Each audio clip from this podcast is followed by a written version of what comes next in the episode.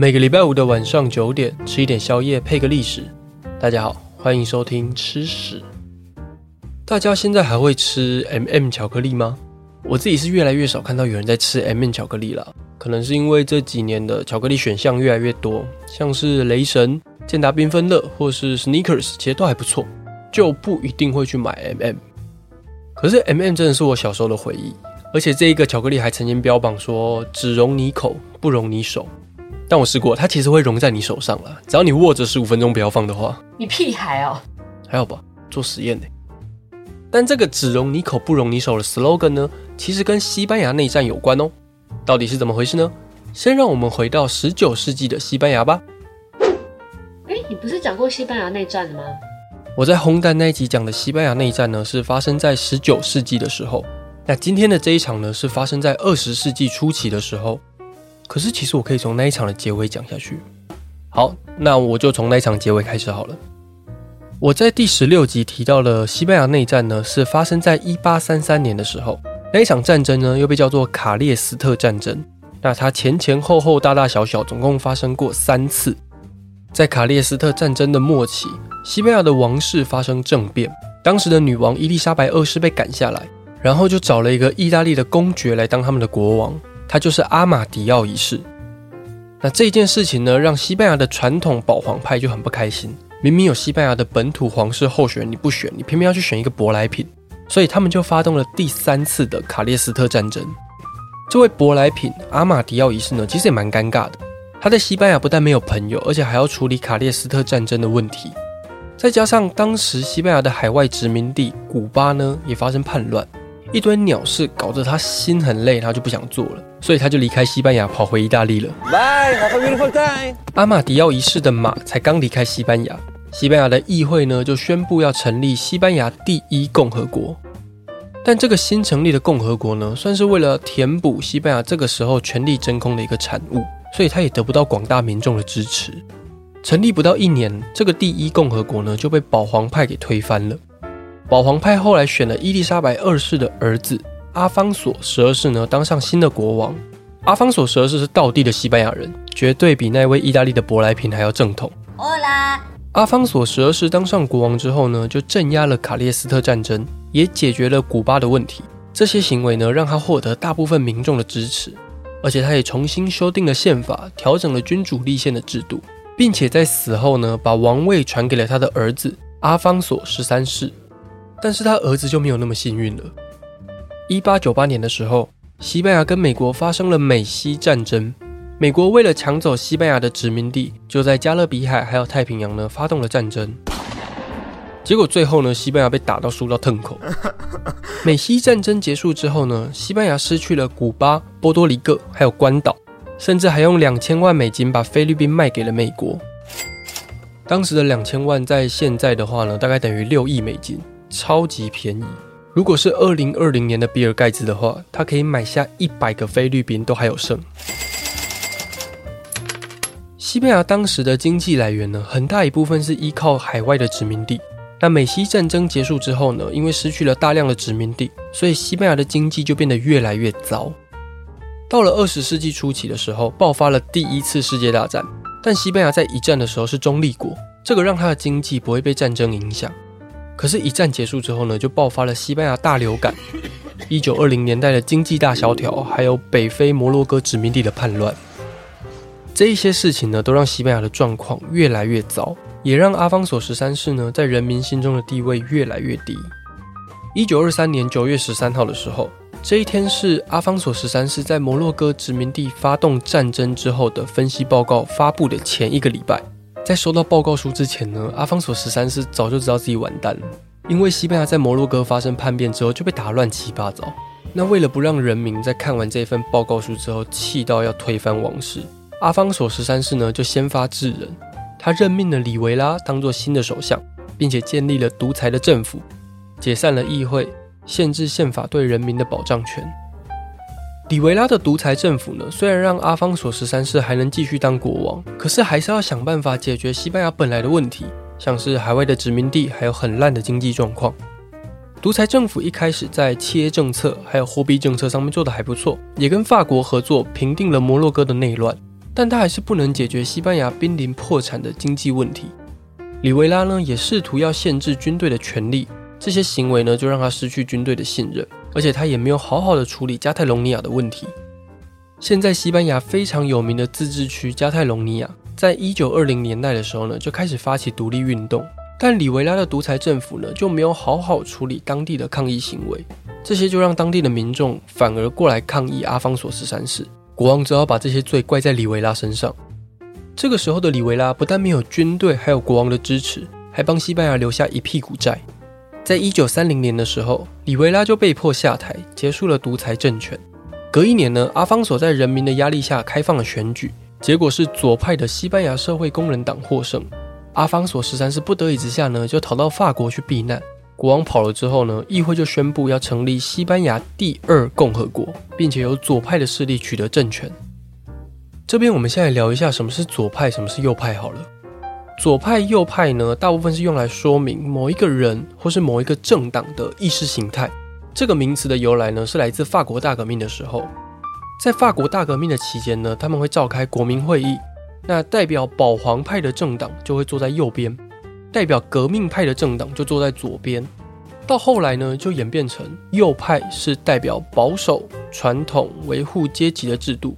比较偏向保守主义，那左派呢，则是代表改革、平等、反对阶级制度，那就比较偏向社会主义的路线。右派发展到了极端呢，就是法西斯主义；左派发展到极端就是共产主义。所以，当反对王室的左派赢了那一场选举之后呢，阿方索十三世不得已之下才会逃走。那这个时候的西班牙第二共和呢，是由偏向社会主义的政党成立的政府。那新政府呢，就开始进行改革，要解决独裁政府留下来的那些烂摊子。他们就开始修改宪法，改善工人的工作环境，进行土地改革，保障妇女的投票权，而且也推动了加泰隆尼亚的自治权利。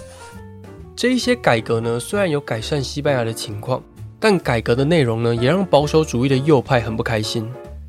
新政府的土地政策就是把土地给国有化，那这个行为就剥夺了许多大地主的财产。加泰隆尼亚的自治区政策呢，在右派的眼里就是一种分裂国家的行为，而且新政府还推动了政教分离，要打压天主教。天主教的财产跟土地呢，被政府强制没收，而且也不准他们举办任何的教育活动，甚至是只要你是天主教徒的话，你就不能享有某一些基本权利。西班牙在那个时候还是有非常多保守的天主教徒，那迫害天主教的行为呢，就让越来越多人反对左派的政府。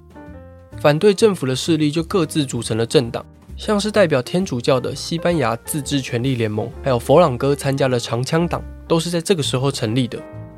在一九三三年的时候，左派的团体发生了内斗，那右派的团体却变得越来越团结，所以在那一年的大选，右派就赢了大多数的席次，取得了政权，并且开始推翻左派两年多来的改革。结果左派看到自己两年多来的努力都被右派丢到水里，就很不爽。所以在一九三四年十月的时候呢，就发动大规模的罢工运动。那右派的政府就派出佛朗哥用血腥残暴的方式镇压左派的团体。这一场十月革命让左派不得已之下呢，只好往更极端的方向发展，才能去对抗越来越强的右派。那右派在面对左派的时候，也只能使用更极端的手段才能维持权力。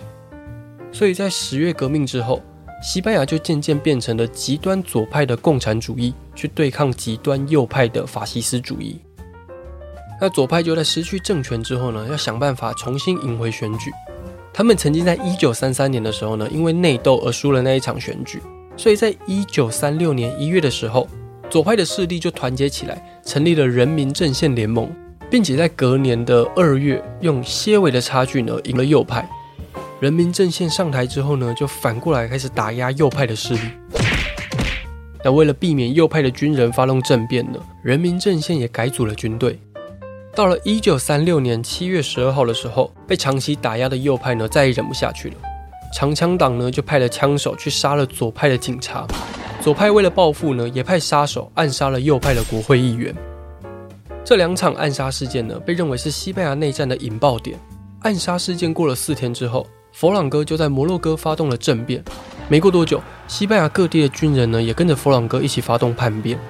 一瞬间呢，西班牙就分成以左派为首的共和军，还有人民阵线去对抗以右派为首的国民军跟长枪党，爆发了接下来长达三年的西班牙内战。外国势力也参与了这一场内战。身为法西斯主义的老大，纳粹德国的希特勒，还有他的好朋友意大利的墨索里尼呢，就曾经派兵要帮助右派的佛朗哥还有国民军。那左派的最大势力苏联。也集合了各地的共产党员呢，组成了国际纵队，要帮助左派的共和军。从一九三六年到一九三九年，西班牙无论是军人还是平民，大家都拿起武器要保护自己的信仰。保皇派的对抗共和派的，天主教对抗无神论，工人对抗资本阶级，法西斯就对抗共产主义。西班牙内部长久以来的对立，还有欧洲各国之间的意识形态冲突呢，就在伊比利半岛一次全部爆开来。这一场战争呢，也把人性推向了更残暴的一面。在一九三七年四月的时候，纳粹德国的空军对西班牙北方的格尔尼卡城进行了地毯式轰炸，轰炸机在一天之内就丢了将近五千多颗炸弹，而且还用机关枪去扫射城内的民众。毕卡索就把这个事件呢画成一幅抽象画，并且把这幅画命名成《格尔尼卡》。那据说有一天，德国的大使就不小心看到了这一幅画，他这时候就问毕卡索说：“诶，这你画的？”毕卡索听完之后就瞪着他回了一句：“不，这是你们德国人画的。”在西班牙内战期间，大约有五十多万人死掉，还有无数的人逃亡或是失踪。那这一场内战呢，最后是由佛朗哥获胜，并且开启了西班牙长达三十六年的独裁统治。直到一九七五年佛朗哥去世之后呢，才正式结束。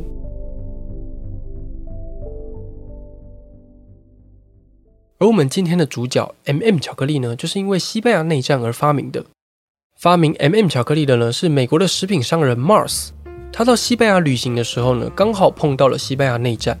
他发现呢，西班牙的士兵会吃一种很特殊的巧克力，这个巧克力是雀巢公司发明的。